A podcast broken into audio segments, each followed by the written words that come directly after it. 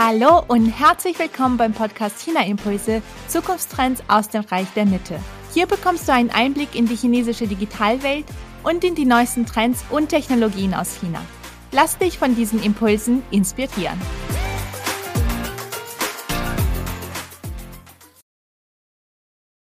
Mein Name ist Alexandra Stepanov und ich habe heute ausnahmsweise mal eine englischsprachige China-Impulse-Folge für euch.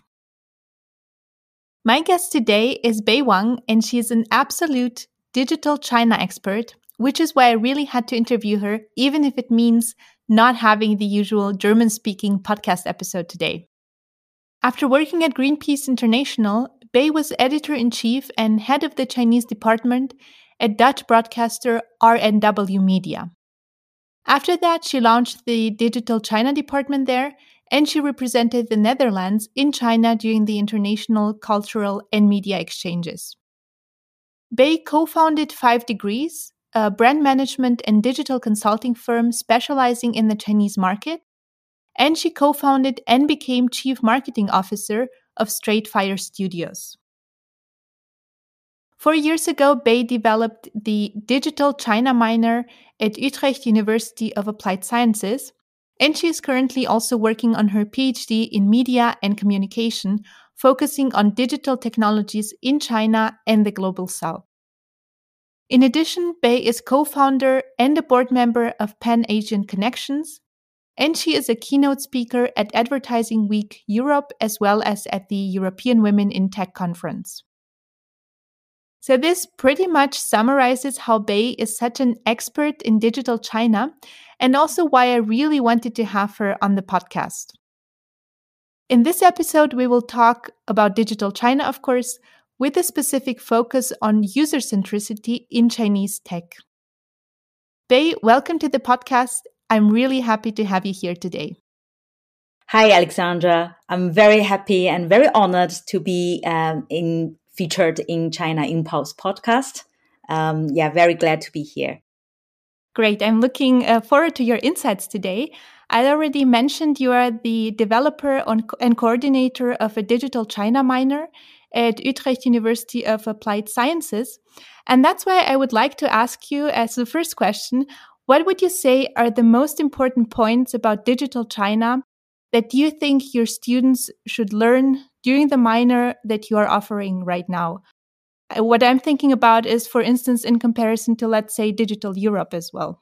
Mm-hmm. Yeah, very glad to talk about Digital China because uh, after two uh, years of successful launching the minor program, um, actually in two days, uh, in in March, we're going to start um, recruiting the new students for this year. Uh, starting from September, we will have the third term of Digital China minor. Um, yeah, the most important points of Digital China, the whole program, uh, it's a 30 EC program for third year university students, um, is basically um, it's really reflected in some of the objectives of this uh, program. Um, like two important objectives. One is that we really would like to um, lead the students and help students to explore and learn about China's digital ecosystem critically, but through the lenses of global local culture and social lenses. Um, because this is uh, more like a holistic approach, but also like multi angle. Um, this is the first objective. And then the second is like we also want the students to um, throughout this uh, minor program that they are able to identify and compare the major differences of digital business models between China and the West. Um, and because I think here in the Netherlands, also as much as in the West Europe, um, students are very used to the so-called like global digital ecosystem, which is actually more like uh, originated from Silicon Valley, US.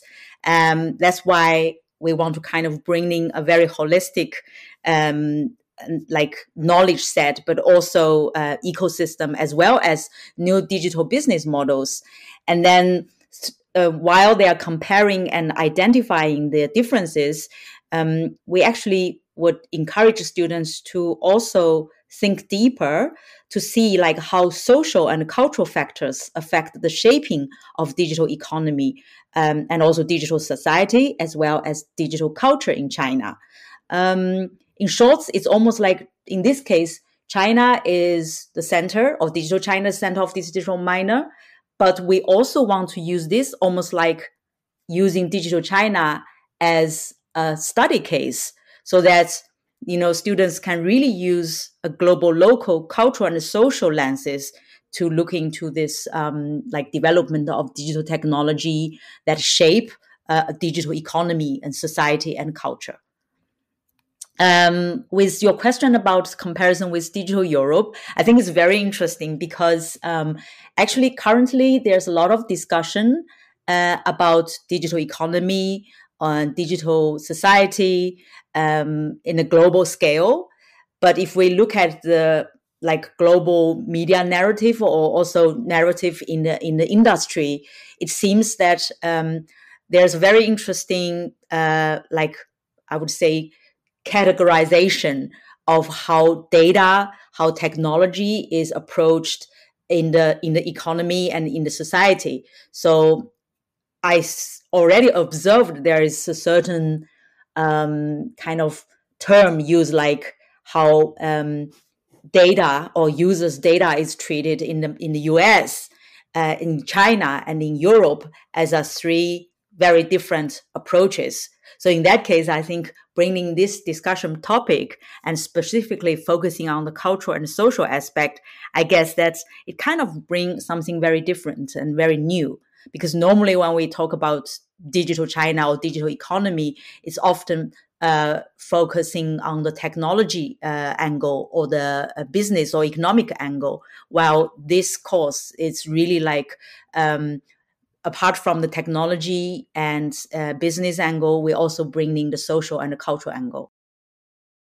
I think that's a, such a great approach. And I, I think it's a great idea to have this kind of minor because, like you mentioned, I'm also noticing in my work with the China Impulse, with China Impulse, how a lot of companies, I mean, in your case, it's mostly students, but also companies are looking so much to Silicon Valley, to what is happening and developing there in the tech world. And especially nowadays, when China has a more negative image somehow throughout Europe and let's say the Western world, people are even more prone to not look at China and the developments there. So I think it's a great idea to to do this um, with students and at um, at university as well as a preparation. Yeah, as I just mentioned, also like the um, throughout the minor, and we had a lot of discussion. Uh, also, really emphasizing and let the students think that um, because in the in the digital technology development, there are different stakeholders, and I think now the mainstream discussion seems focusing on the business, like big business or business leaders, or maybe policymaker like governments. Um, but actually, another very important stakeholder is the user, the user uh, that experience, interpreted, and maybe also observe, but also uh, how they applied this digital technology in their daily life. And then they contribute, to, as I just said, in shaping of a digital economy and digital society.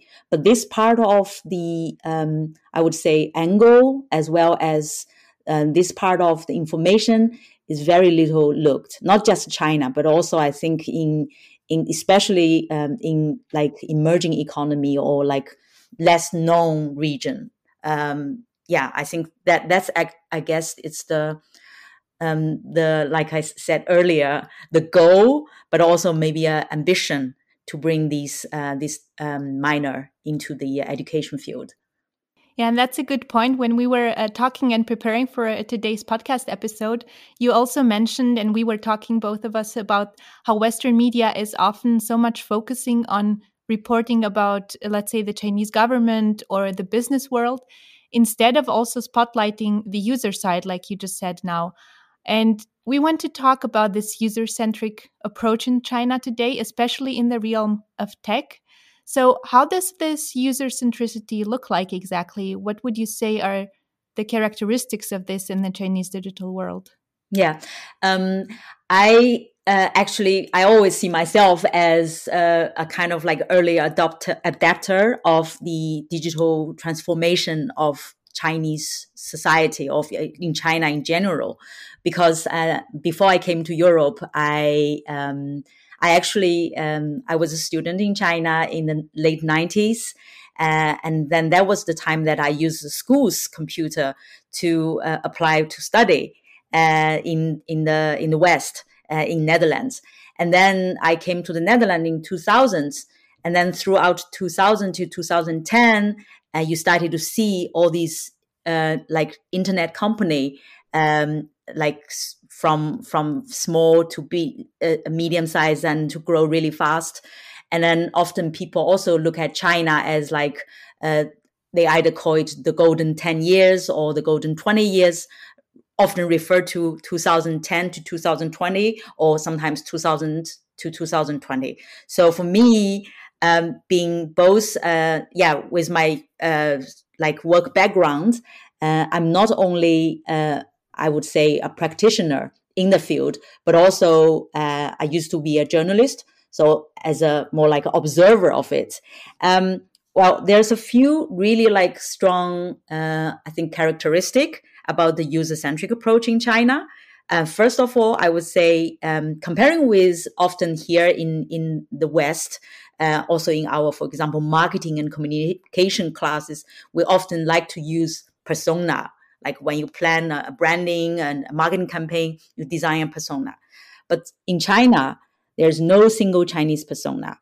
So, which means there's no single uh, one Chinese consumer or target group because every individual. In short, there are 1.4 billion Chinese persona.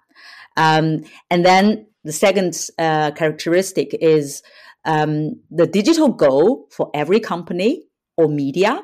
In this case, like company that they are using digital technology or media, they are also embracing the digital media approach. The digital goal of them is to know the individual consumer. And of course, the technology helps a lot. And um, another thing I always emphasize in China uh, about China, digital China d- development to my student is don't forget about the hardware. Hardware means that the mobile centric mobile drive because um, as we all see that China is a big manufacturer of mobile phones and smartphones really changed our life, especially have a huge impact on our digital um, behavior throughout the day. Um, in the last 10 years or even 20 years, I think in China that a lot of people, they even skipped the phase of using a desktop or laptop. They have a, a smartphone. So mobile drive also the change because with mobile, everything becomes much easier and much flexibler. So uh, these elements, technology and mobile drive the change, and it really again um, putting on the side of the business and start with the mentality of the consumer.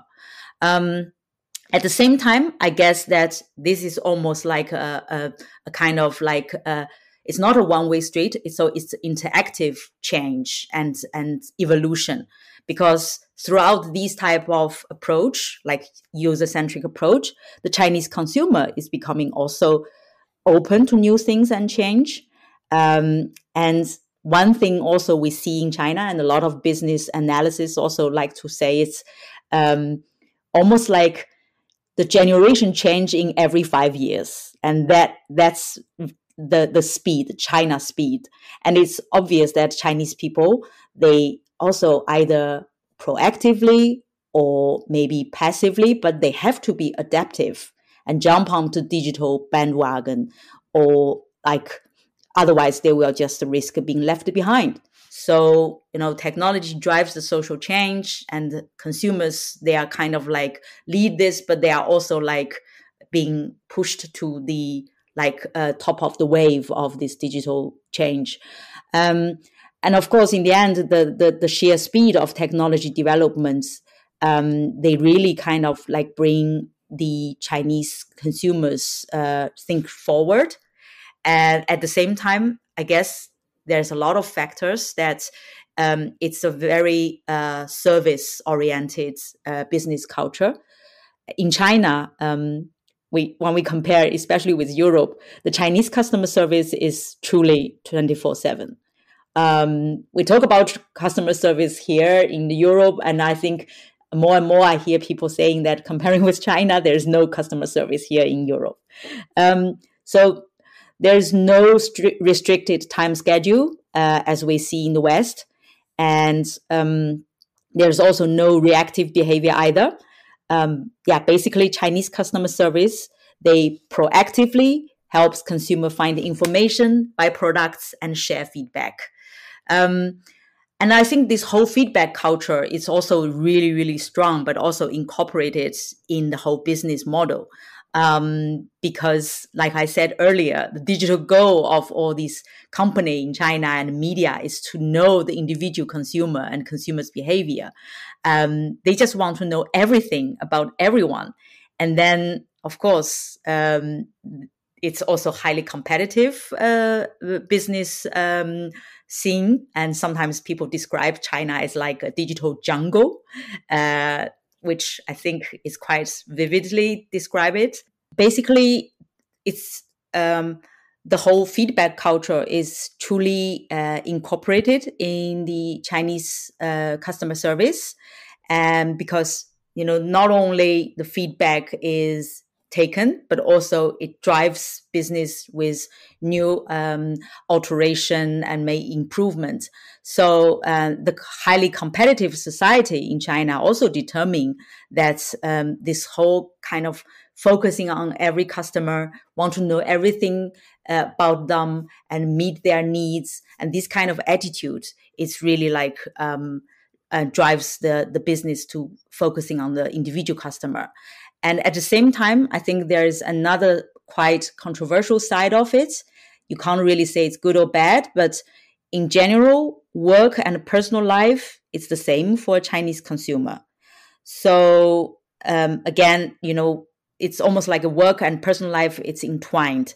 Um, so yeah, that's why the social media in China, the Chinese social media platform, is tailored to this. Um, I think the best example is WeChat um, through like WeChat nowadays, we call it super app. Uh, you can see communication, activation, and personalization all in one place. It's really interesting what you said before about the uh, marketing personas that you mentioned. Um, they are so individualistic in China in that sense that it's hard, or you don't don't really have the personas. I actually always thought that you could. I mean, it's of course it's always hard to generalize, also in the let's say the Western world. Um, but I always thought that you could group some uh, some people together a bit, like let's say I don't know the silver economy in big cities or uh, the Gen Z or the so-called Shengnu, the individual women who are focusing on career and don't want to get married and have kids and so on. Would you say that that is not happening that much in, in, in China? I'm not saying that it's not happening. Uh, it's because um, what I say is like um, you can start with like planning your the promotion and marketing of your uh, offering by creating these insightful persona, but persona doesn't, it's not a fixed thing. Uh, like I also said just now, is with the generation changes in every five year. So, like one specific persona cannot determine and is not a, permanent uh, uh, portrait. So, in that case, uh, I guess that you can start with like creating persona, but when the business like go further and if you want to serve your customer and then you kind of like treat every individual as every individual persona almost mm-hmm. right right especially yeah. like you said when the the world is changing so fast and especially in china the gap between the generations is so big right yeah exactly. That's that's what i mean. So it's not like i'm uh, completely like uh, uh, like denying um, the persona development. I think that's a fundamental. But um, while the business in china further develop especially like i also mentioned the customer service is really about uh, satisfying every individuals Right, right. And yes, we are already talking a bit about marketing and going a bit in the direction of e commerce. Especially with the emergence of e commerce in China, we can see that user generated content is becoming more and more popular, and the traditional consumers are developing, you were saying, into prosumers, so into producing consumers uh, when we were talking about uh, the preparation of this uh, episode. What do you think? In which areas can this uh, be observed in China, and how are these uh, prosumers uh, basically stimulating business generation as well? I think there are uh, mainly like uh, there are several examples, like in terms of area. Um, um, in the last few years, uh, we see a global rise of influencer marketing. And in, taking influencer marketing as an example, influencer marketing in the West I think it's still very much about advertising, uh, brand representation, uh, paid content. While I guess that in China, uh, we instead of influencer, I think often we call them KOL, key opinion leader, KOL marketing, and it's very interesting to see that um, many of those KOLs that they in practice they don't necessarily uh, like have this kind of um, negotiation about okay paid content or something they really like becomes almost like a sales representative. So um, their payment model is like almost like a sharing revenue. Uh, so um, they get about a amount of products uh, and then they sell. So in that case that's you know from the kol also to koc key opinion customer you already see the shift that uh, to combine with the, the previous question we just talked about. Uh, in China, you have all the customers, but in China, everyone, every customer will be your uh, sales representative, will be your brand ambassador. And I guess that is also in combination with the entrepreneurial spirit of the uh, the current Chinese um, uh, um, people uh, in a fast developing and highly competitive uh, society. That's one area. And another, I do want to mention an interesting term. I think I think like a lot of uh, listeners probably uh, heard about it. It's uh, 自媒体 in Chinese, which is translated as we media or self media. It's a very interesting phenomenon in China, and it's also a buzzword. Um, but this buzzword has never been really clearly defined. Um, 自媒体. So I'm sure you heard of it before. And basically, it refers to a non-institutional content provider on social media platforms such as WeChat and Weibo. Um, I have been trying to find some use cases or good explanation or definition or study about it. Um, but there's not that many out there. So I dived into some academic research.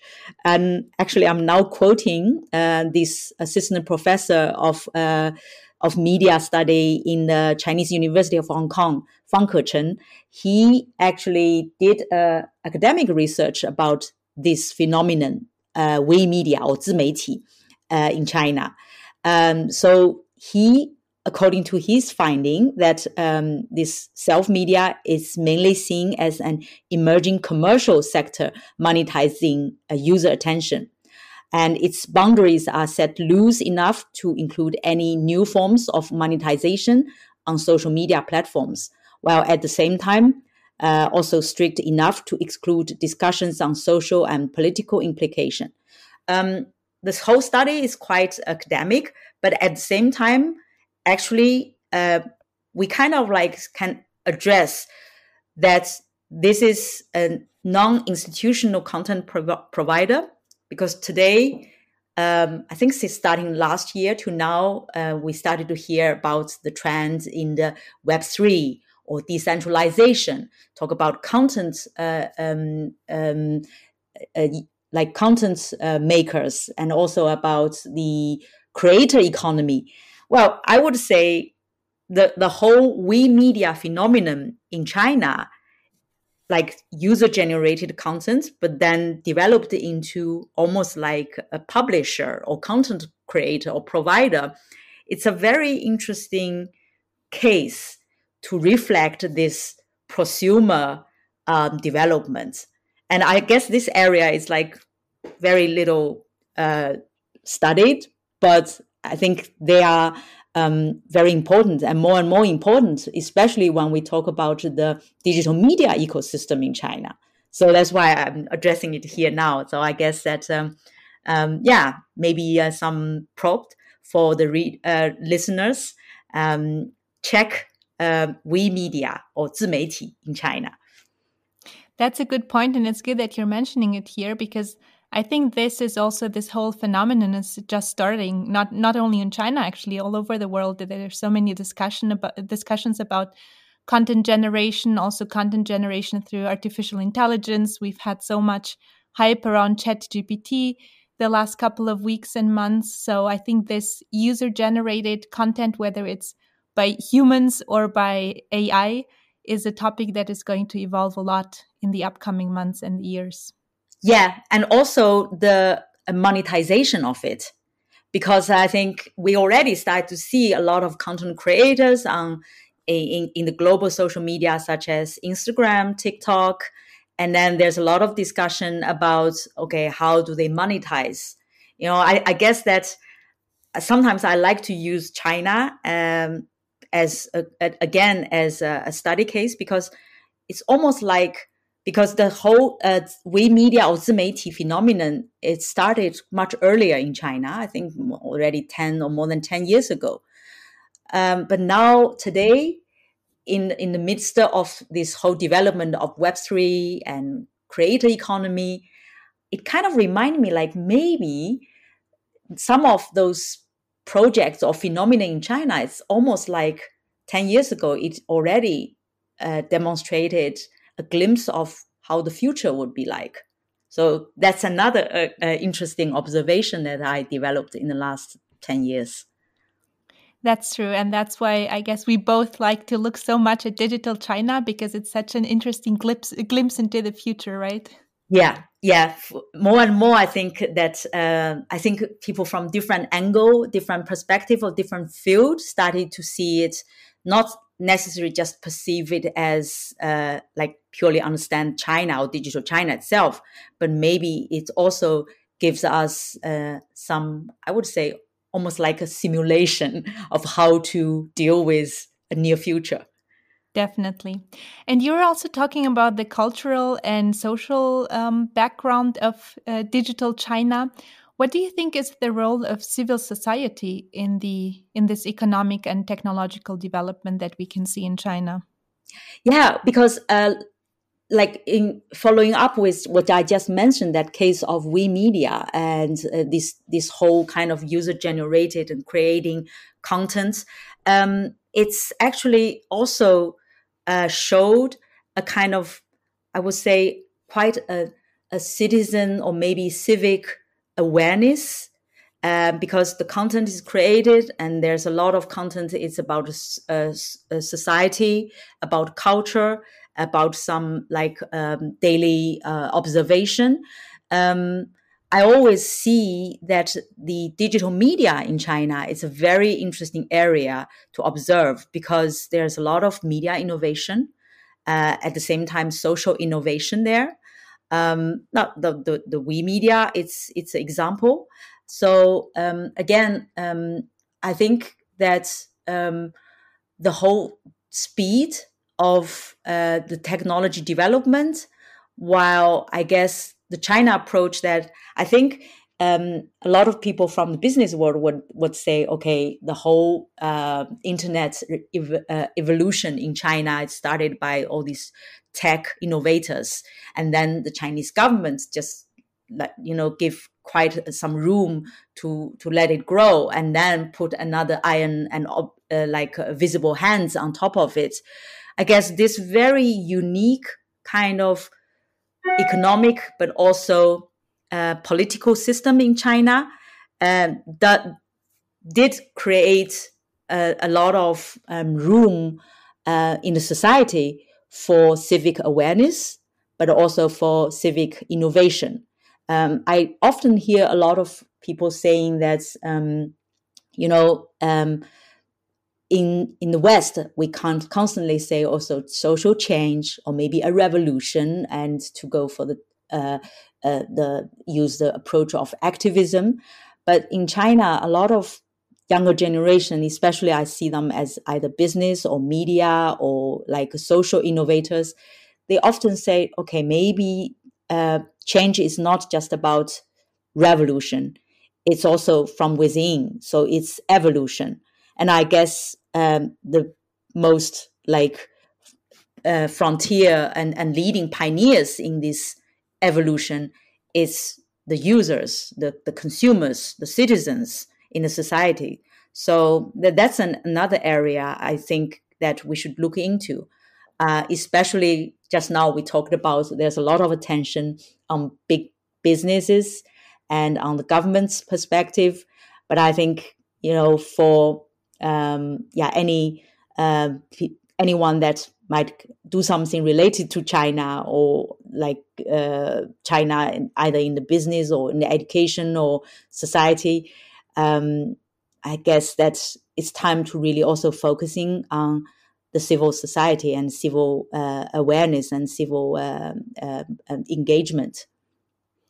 And I think also people here in the so called Western world are mostly not aware of how much is happening in this um, sphere of, of the internet when it comes to, well, politics is still a taboo topic, but when it comes to society problems, when it comes to everyday problems that arise for the people, they have a lot of ways of actually circumventing the uh, censorship and everything that, that we talk about here in the Western world. And of course, the censorship is still there, but there's still much more discussion happening than what people know about here, right?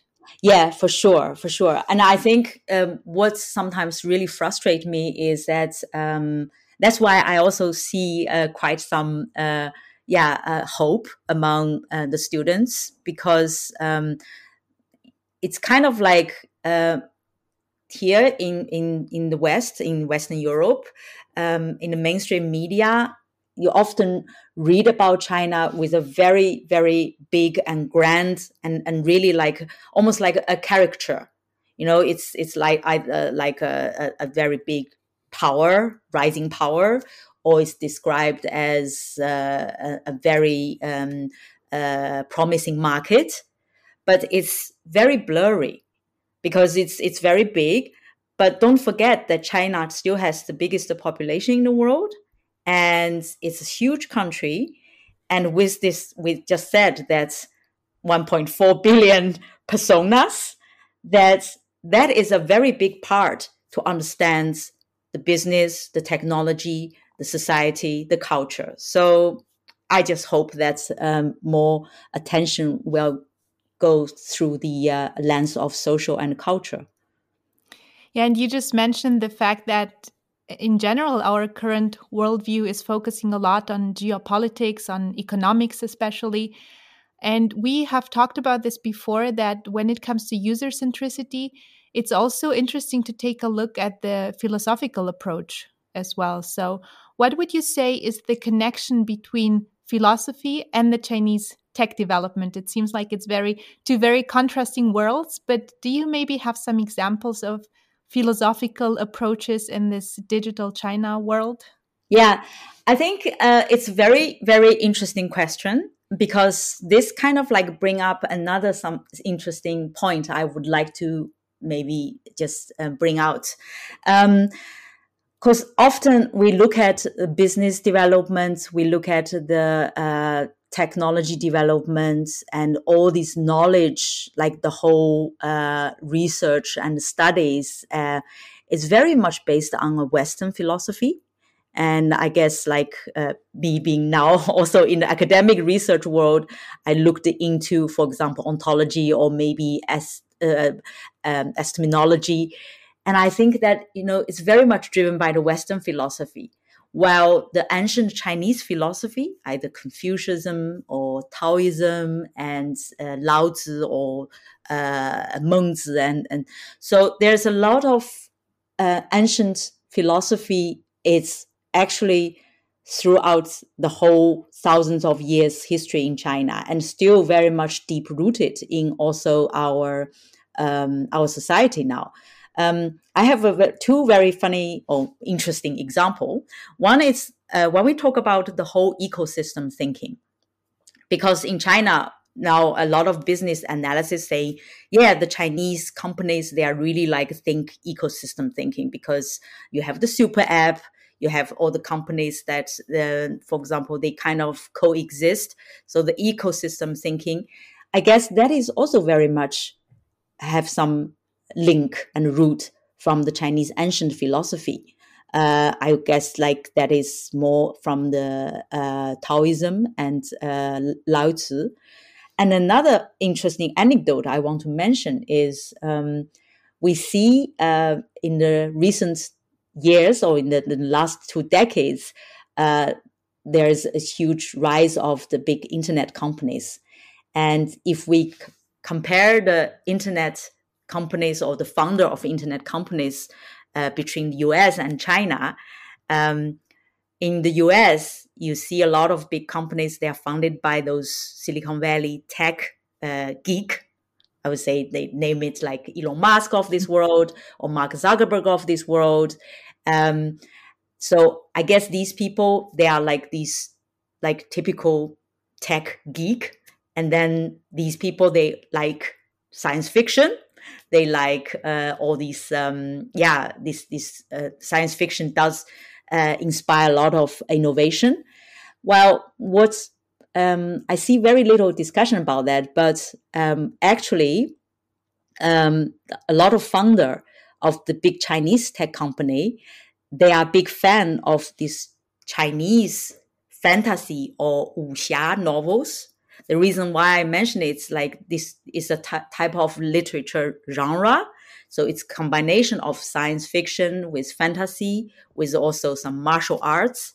Um, the founder of uh, Alibaba, Jack Ma, he is actually a big fan of kung fu and wuxia and wuxia novels. And those wuxia novels or the um, those Chinese uh, fantasy novels, they have also a deep rooted like ancient uh, Eastern philosophy thinking. Uh, another interesting anecdote is uh, from the founder of uh, WeChat. Uh, maybe a lot of people uh, know him less than Pony Ma, but Xiaolong Zhang. Um, he is the founder of um, um, WeChat, and actually, he is a typical Chinese tech geek, and he is a huge fan of also wuxia novels. Um, one of his first business or first like app, he uh, he called it uh, Foxmail. Foxmail and Fox comes from actually the name of a main, very well-known character from a wuxia novel.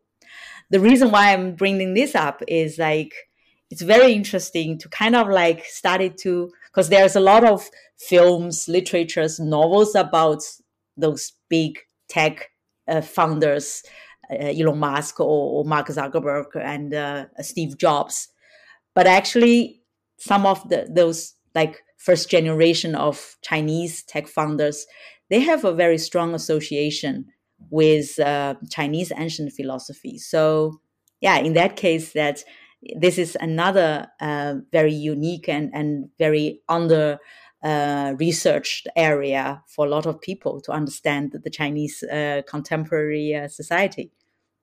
I'll also have to look into that because I have to say I also didn't know that much about this background of the tech founders. Um, and I, I think this connection between the super modern tech world and this ancient philosophy is such an interesting area. And like you said, it's quite under researched, um, but yeah. that makes it even more interesting. Yeah, I want to throw another prompt. Uh, often I would ask people, you know, to understand digital China better. I ask my student as well to also like um, look into some Chinese fantasy movie not necessarily the science fiction movie, but fantasy movie, because I think um, it's almost like you compare this Chinese fantasy movie or novel with superhero stories in the West. Because then, you know, there's a lot of interesting inspiration there.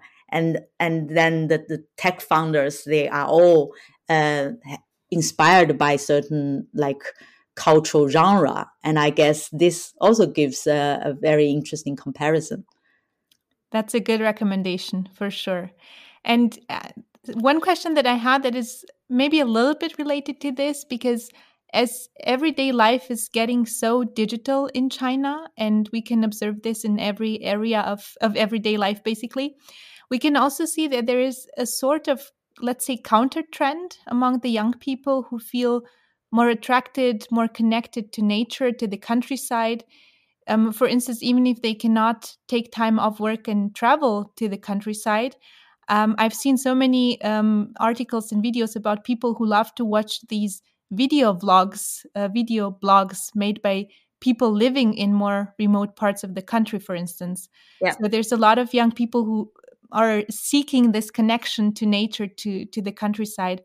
What are your observations in this area? Can you notice a change of attitude? And do you think this, like the degree of digitalization, will decrease in China among young people? Or is this connection to nature just a matter of balance? In this highly digital world that we live in? Yeah, I always say that I feel like because of the um, network, like uh, the connectivity through the digital technology, um, I think that the, the differences among the younger generation is much smaller or kind of like getting smaller comparing with older generation. So a lot of trends among the young people globally, it's almost like happening parallel. Um, one of my observation is I think uh, the last since the COVID, uh, also before the COVID, also now, um, there's a lot of talk about uh, the big resignation in uh, in the U.S. Uh, and then there's also some trend about quietly quitting. While at the same time in China, I think you heard about the word "躺平," laying yes. flat. Yeah. So I think if you look at these phenomenon and and those trends, it's very similar. And then of course, again, with this like generation changing every five years in China, like it gets really, really exhausting for people that they, uh, for I think, uh, especially for urban people and or even for people from rural area, uh, work uh, and life has always been entwined. And of course, as human that your uh, mental uh, status or mental health that you can just take on a, a certain uh, amount of stress of the day. So in that case, I do agree with you that indeed um, there's a lot of like um, counter narrative about this work harder culture, and also there's a lot of um, like new trend to for example, work and life balance and definitely, uh, especially from the most uh, like developed or very fast developing, like first tier or second tier cities, younger generation wants to really have a balance between leisure and work. And then um, China is also really big with a lot of uh, nature around. So yeah, indeed, that is a, a trend.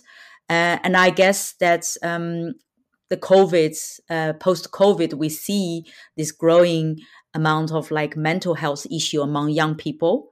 I, I spoke with uh, a university teacher from uh, from Shenzhen last week, and she told me that um, because last year, 2022, China had a very very strict lockdown, and some uh, universities that around the country that they students they almost like had to stay in the campus for months. And um, there's also province that they stay in the camp- campus even more than half year. And it really, really has a big impact on the mental health. So, uh, and of course, um, due to the social media, again, with the connectivity, uh, you started to see people did um, p- seek for professional help. Um, yeah, this is definitely ha- happening. And i guess that um, this almost bring up like the the the generation gap uh, between like different cultures. That's why again i said the younger generation globally i think they are probably having more empathy and, and similarity to each other than the older generation. Definitely. And i think this convenience that they get out of the everyday digital life will stick and they will they will still value that but like you said the counter trend of of nature and and so on and mental health is just the the balance that they are seeking. Yeah absolutely. So um Bei, within all these topics that we talked about today what do you think are the main characteristics of user centricity in tech in china? And what would you say can European countries and European businesses learn and apply from this user focus that we can observe in Chinese tech?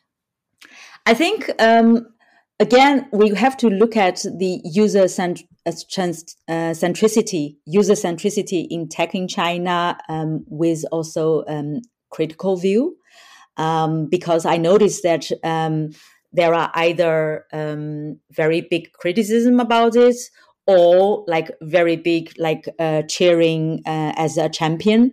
Um, what i can see is like um, the answer has to come from in between because uh, of course that the customer service user centricity um, that china's business model lead in that that can definitely be um, a, a, good inspiration for some companies uh, especially nowadays we notice that uh, either you are a company or organization offering a service or offering a product that's um, because of the um, the changing of the whole touch point in the past that's um, without the internet um, the uh, the whole kind of uh, procedure and steps to reach out to your uh, target audience or customer is much different than nowadays.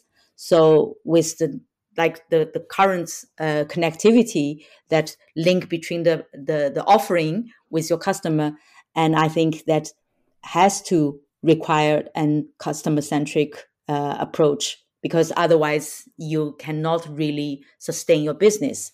That's something to learn. But at the same time i do think there's a point i um, want to address that is um, because china has been through this very intense development and then of course Chinese consumers are the most, I guess, the most demanding consumer because of this very like customer centric uh, service. Uh, and at the same time, the Chinese digital companies or business model, they are also built on this very intense working uh, culture, like a very intensive, um, like 996, we heard about before. Um, and then under such circumstance, the Chinese consumers they of course also started to have the awareness of the personal data. So the personal data awareness is an area that uh, we now in Europe, a lot of countries started to discuss. But I think what I feel like something missing is actually it should it can be a really good uh, collaboration. Uh, how to um, um, look at, like, for example, you just mentioned AI de- development. How do we further develop, like, develop the, the uh, AI ethics? Um, because uh, in China, in the past 10 years, there's a lot of uh, like um, user or customer data uh, um, incidents uh, happened. But those are the things that hardly or never reported here in the West. But in China, customer as well as policymakers as well as uh, stakeholders they had those lessons learned. And then this is an area that actually i feel like for european countries and businesses can also collaborate and explore and research together. Um, so that's yeah because this is quite a universal challenge we are facing. Um, technology uh, it's developing so fast is technology still human centric? So I guess if Europe wants to still really look into the human centric approach, then I guess the lessons China learned in the last years of user centric tech development can be a very good area of case study or even a, a discussion point. And we already noticed today that it's a very wide topic, and I could talk to you for hours on this uh, still, but we uh, unfortunately we slowly have to come to an end of our episode. So, um, if our listeners would like to find you online and discuss this uh, topic further with you, with you, where are you most present? Um, I'm very active on LinkedIn. So um, feel free to find me and uh, connect with me on LinkedIn. I also use Instagram. Um, not as active on LinkedIn, but I, I like to use uh, Instagram. So yeah, I'm very uh, happy and, and open to uh, to talk with anyone that who are interested in uh, having more discussion, not just digital China, but I guess maybe also to look into this uh, very near future of um, digital economy and digital culture of our entire human being. Perfect. I will link your LinkedIn profile and our listeners will be able to connect with you directly. Yes. And finally, two more questions before we end our um, interesting talk for today. Do you have a recommendation for our listeners as to which internet resource they should use or which book they should read in order to understand China better? China in general, maybe also just digital China? yeah, well, um, I have two uh, tips. The first one regarding to the internet uh, resources. Um, I can't really think of a specific platform or a media uh, reference, but I do want to mention a, a kind of tool. I, I, once offered that also in some master class here in the Netherlands to uh, some university students. Uh, I call it five lenses in using media references. Uh, so the five lenses are ownership, source, perspective, narrative, and nuance. The reason why I'm mentioning is that there's a lot of coverage about China. So maybe next time when you read about China, uh, you use these five lenses, and then so can, you can also assess and evaluate uh, like for example um, is this media platform owned by uh, china or owned by europe uh, or is it um, the, what what kind of sources is quoted and what perspective is reported on and this is almost getting into a quite a, a in-depth like media study but again pay attention to the ownership source perspective narrative and nuance of these media references, and then try to get as many um, readings as possible. And then the truth is somewhere in between. Um, that's the first one. The second one, uh, I do would like to recommend a book. Uh, actually, I'm currently reading it. Uh, it's a book written by um, a Dutch business uh, veteran. His name is uh, Audu Spanjaars, and also a French uh, business veteran. Um, her name is uh, Sandrine Zerbib. Um, this book is called Dragon Tactic. I really like their um, like uh, side name, which is How Chinese Entrepreneurs Thrive in Uncertainty. Um, this is a very interesting book because, again, they use China almost like a study case, and then to also um, show the potential near future because actually we in Europe also started to experience uncertainty. So they use how Chinese business and Chinese entrepreneur or Chinese society that they experience and thrive in uncertainty as an inspiration or maybe as a solution to um, what we are experiencing now. So um, yeah, highly recommended. Dragon Tactics. That's great. I also have to take a look at the book. I don't know it yet. And I really like your recommendation with the lenses because it actually applies to every kind of media on every kind of topic, not just China. But especially with China, I think it's it's good you mentioned the nuances as well because I feel like a lot of people who are reading Chinese sources or English speaking, German speaking, whatever um, Chinese sources, they are very critical just because they are Chinese, and they they mostly don't believe what they are reading instead of just going more in depth uh, into the the source and who has uh, who has written the article or the, made the video or whatever the source is um, and i think it's a good a good approach to have these lenses and to look at the different sources but also also read a lot of chinese sources or sources coming from china because they have completely different insights than the western media Yeah, exactly. I think it's not about like trying to defend or trying to argue with who. It's more about um, getting to find more uh, like um, really, really real information. Because again, truth is always somewhere in between. And there is not a, a, just black or white, uh, that type of uh, um, like definition. Exactly.